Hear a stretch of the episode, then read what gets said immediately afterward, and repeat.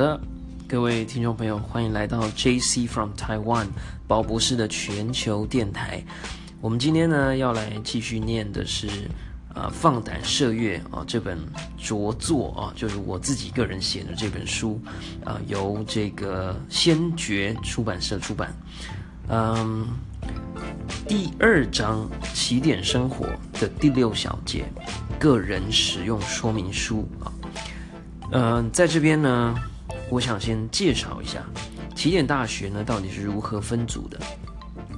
首先啊，大家呢要先各自上网呢填写一份特别的自我介绍表格，叫做个人意愿简报。我当时呢把它昵称为个人使用说明书哦。总之呢，意思呢叫做填完这份资料呢，要告诉别人，别人要怎么使用你啊。怎么说呢？其中呢要填写的资讯，除了个人专长之外，还要从起点大学的九大议题里挑选出未来希望挑战的三大项目。九大议题呢，当时包含了环境、能源、教育、健康、安全、食物、水资源、贫穷的贫富差距的这个问题啊，跟太空。当时呢，我挑选的是教育、环境和健康。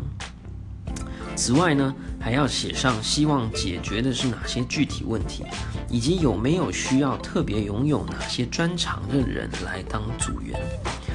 大家呢都得在时限内上线，把表格填完。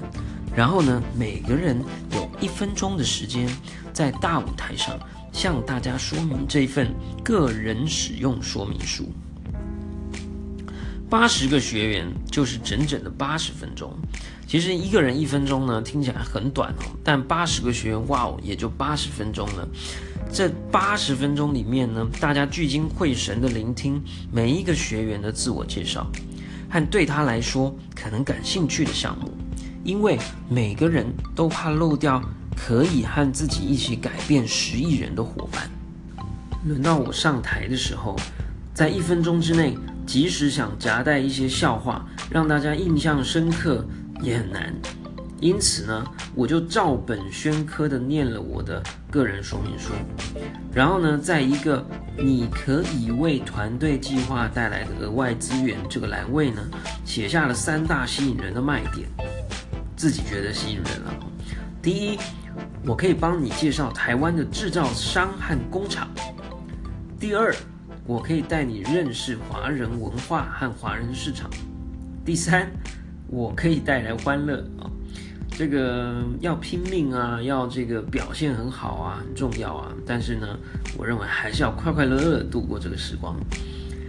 总之呢，最后呢，在这个备注栏位呢，还是不免俗的写上，随时欢迎大家来台湾玩。介绍结束以后，每个人要把列印出来的个人说明书贴到一旁的墙上。相对应的议题位置，就是看你喜欢哪个项目，你想做哪个项目。比如说，我说教育，那我就贴到教育这区哦。大家可以就看到呢，跟你一样有兴趣的那一区还有谁。那九大议题呢，看来当时呢很有趣哦。食物跟教育的议题非常受欢迎，而且当时呢，台湾这个食安的问题其实非常严重啊。太空的议题当时其实明明应该要很重要。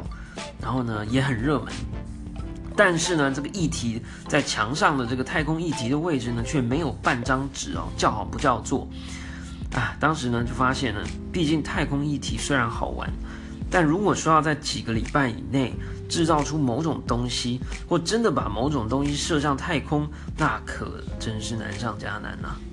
也许就是这个原因吧，所以大家不敢选太空这个议题。当时呢，我将我的个人说明书呢贴在 Other 这一区哦，Other 呢就是其他，没有办法，因为我有兴趣的项目实在太广了。虽然我当时觉得，哎，也许是教育啊，也许是呃科学研究等等。做这项活动的时候呢，也就是在分享说明书的时候才七月中，距离开学才一个月，到结业还有两个月嘛，所以当时呢，我就想说，先放个其他，不要把兴趣或题目说得太死。减少认识新知或新朋友的机会。结果呢，这一区也十分热门，很多人的想法跟我是一样的，都把自己的个人说明书贴到了其他这一区。Hello，大家好，欢迎回到宝博士的全球电台，JC from Taiwan。我们要来继续念这个放胆射月哦，我们念到 Chapter Two 啊，第二个章节起点生活。那我们现在啊正在讲的呢是啊第六个段落，个人使用说明书的第二个小节，抢人大战。当时呢，我啊，我们在经历了每个人一分钟的一个紧密的互相自我介绍之后呢，啊，大家就开始找队友了。但找队友呢，得找聪明的队友，不能找猪一样的队友。所以接下来这几天呢，就是腥风血雨的抢人大作战。根据规定，每一组的组员人数呢，一定要在三到五人之间。因此。每个人都希望自己能够顺利找到关键组员，成为强大的三到五人的小队，一起策划改变十亿人的大计。如果自己上了一个月的课，但还是没有好点子，那就会希望能够加入一个有好点子的组，一起把计划做出来。今年有个与去年不同的规定。那就是依据三到五人的小组人数，我们全班呢会一共分成大约二十组，每一组呢都会有专人协助拍摄两分钟的计划成果影片，在结业式当中播放。但是呢，只会有五组会被起点大学的评审团给选出来，上台做五分钟的简介，将计划呢说明和成果简报给坐在台下。参加结业式的几十位潜在戏骨投资人和贵宾聆听，只有五组，真的是太少了。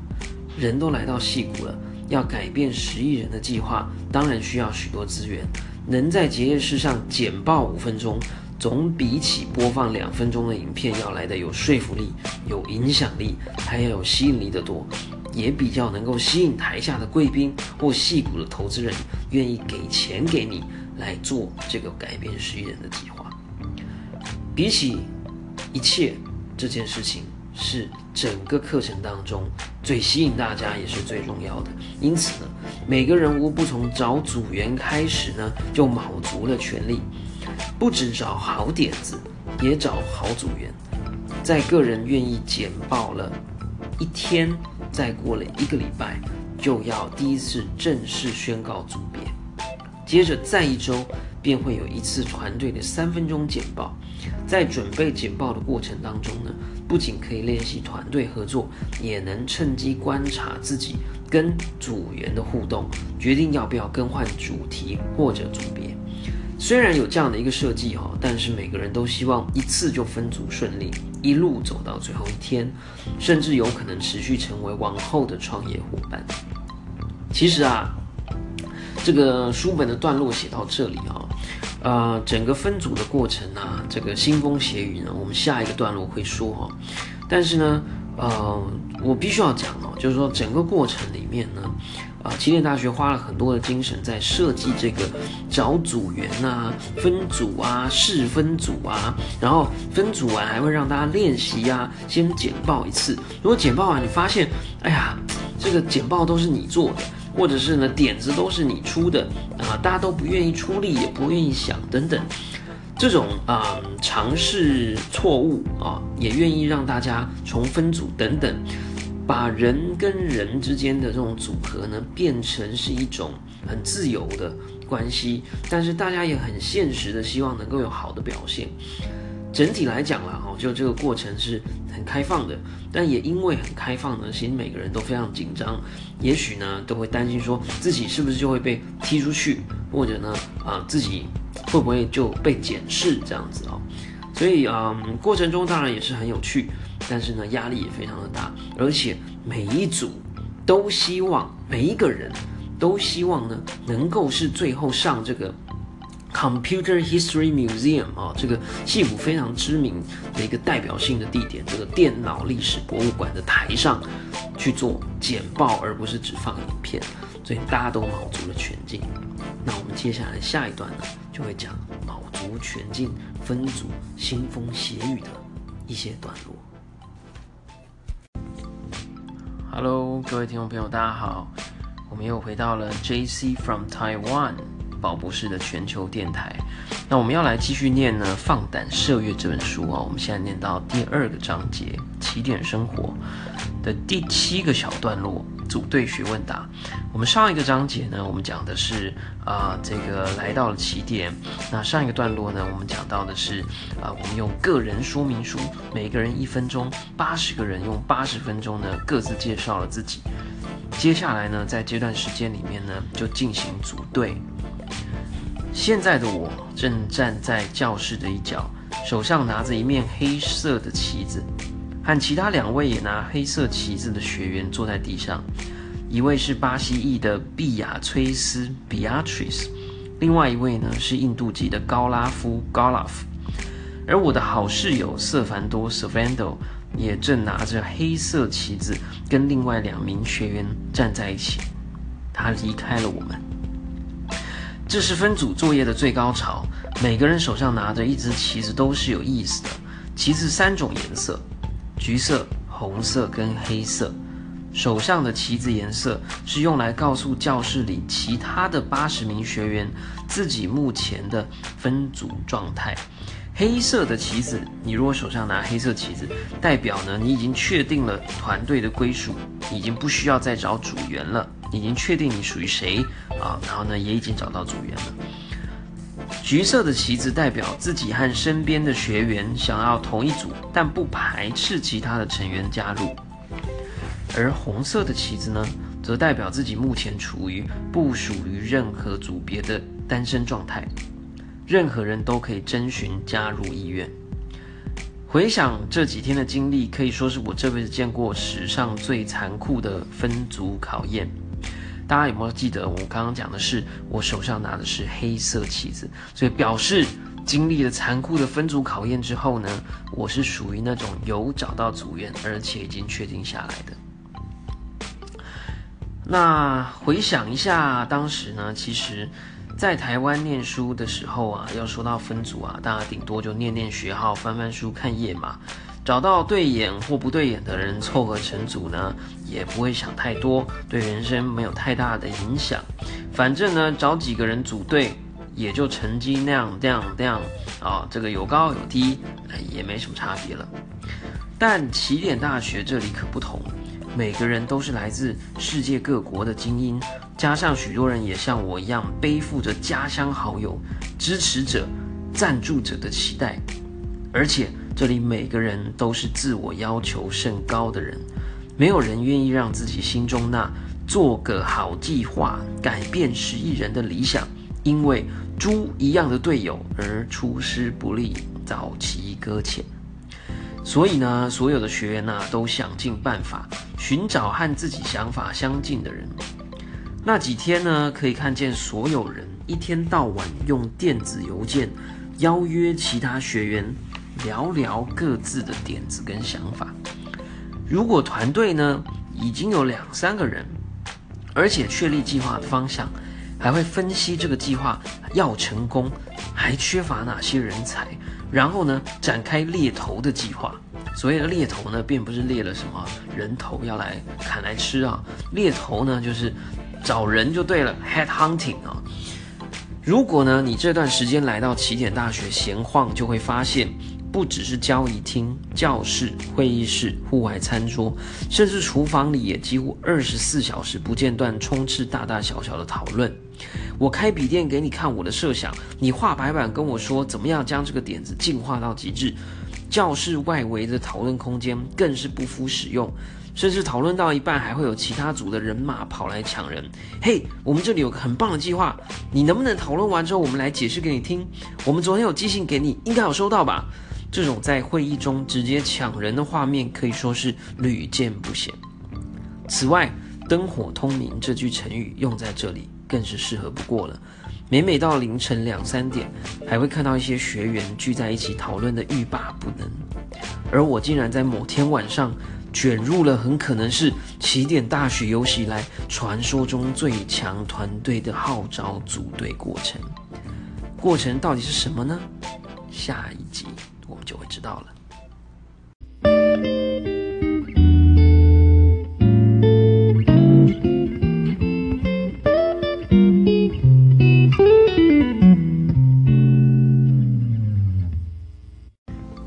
Hello，大家好，我是宝博士，欢迎再度来到宝博士的全球电台，JC from Taiwan。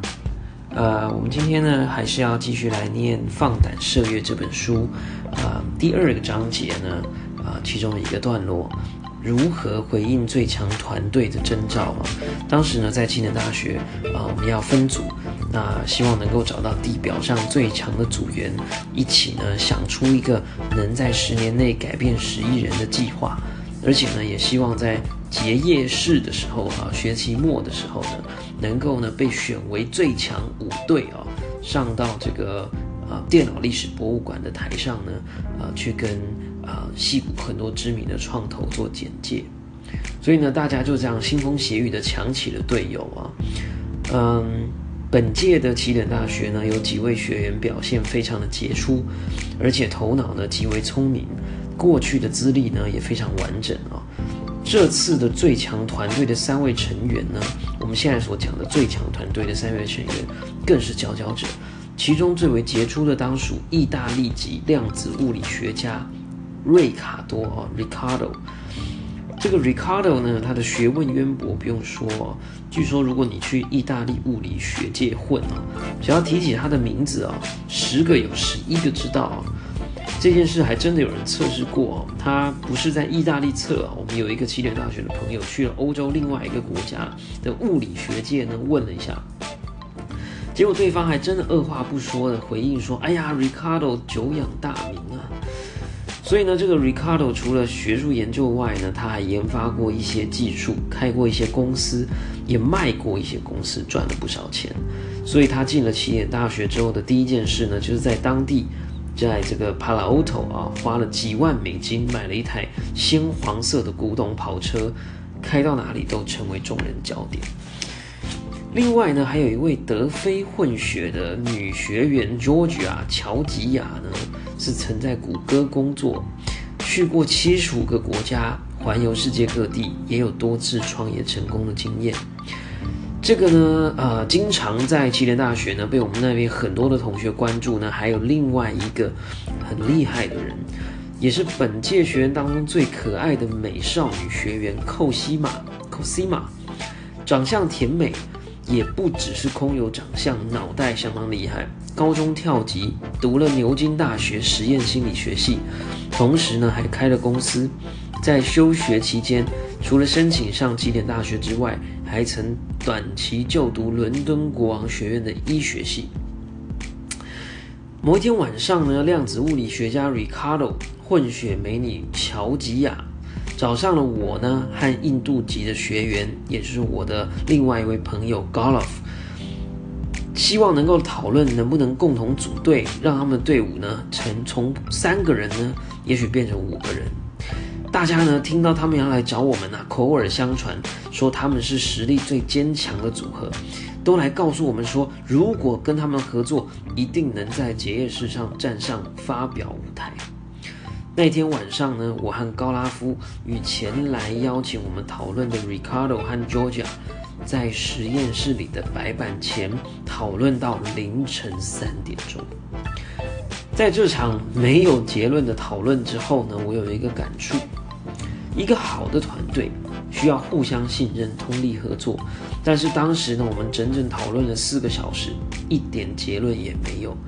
四个自认为聪明的人呢，都各执己见，每个人都从自身的专业领域发出很多的想法，互不相让，也完全没有交集。隔天，其他学员一听说最强三人组征招我们，纷纷来打听，怎么样？你们要跟他做什么题目？他们有问你什么吗？你们会跟他们同一组吗？你们觉得他们做的题目怎么样？当时呢，我们笑而不答，因为当时我和 Golf 都十分着迷于刚学到的一项人工智慧技术——深度学习。大家要想一下，当时呢，我们想到这件事，我们想要做这件事情，可是二零一四年呢，二零一七年的今年呢，深度学习这四个字才在台湾红起来。这也是起点大学特别有魅力的地方。Hello，各位听众朋友，大家好，我们又回到了宝博士的全球电台。今天呢，还是要继续念的是放胆射月，我们念到了第二个章节的最后一个小段落。这个小段落呢，在讲全全球最强学校的最强团队，当时呢征召我，希望能够加入他们的团队。我们当时呢，在晚上呢凌晨啊，讨论了整整四个小时，一点结论都没有，每个人都各持己见啊。那其实呢，当时我和这个印度裔的这个伙伴啊，这个高拉夫跟他们讨论讨论到最后，其实我们一直想要放一个技术进去呢，却没有办法呃获得他们的同意跟理解。当时呢，我们十分着迷的技术呢，就是深度学习的人工智慧 （Deep Learning）。这个现在回想起来啊，当年二零一四年就开始来搞这个深度学习呢，也算个先驱了。其实回到台湾呢，我也一直在做这方面的东西，只不过呢，我比较多人知道在弄的呢，表面上的研究题目呢，都还是 VR 啊，这个虚拟实境，我 AR 啊，扩增实境，但其实呢，也一直在做的是把深度学习的 AI 呢，放在影像的分析、全景影像、三百六十度影像的分析上。那所以当时呢，我们其实呢，也就拒绝了这个最强的团队啊。因为呢，我跟高拉夫其实想要做的是另外一个主题。我结合了过去在台大博士班所学的影像分析与辨识技术，结合了全新的深度学习人工智慧，发掘了一个十分震慑人心也非常有趣的领域。也就是呢，透过人工智慧分析辨识我所佩戴的可自动拍摄的穿戴式迷你自动相机。来分析我每一天生活的每一刻，像是用相机来帮我写日记就对了。如果呢，相机能够帮我写日记，把这些日记呢都写给电脑看，让电脑来分析我的每一天的生活。当然，可能要去除掉一些上洗手间啦，啊，这个这个上上床睡觉啦，啊之类的隐私的部分。但如果能够让电脑知道更多我的生活的细节，在我生病的时候啊，或者是呃身心里有一些什么样的状况的时候啊，也许电脑呢还能够给我更多的帮忙。希望呢，透过很多很多技术的加总哦，真正破解人类生活的黑盒子。这才是我的目标，所以呢，当时呢，我们就拒绝了这个最强团队的邀约哦。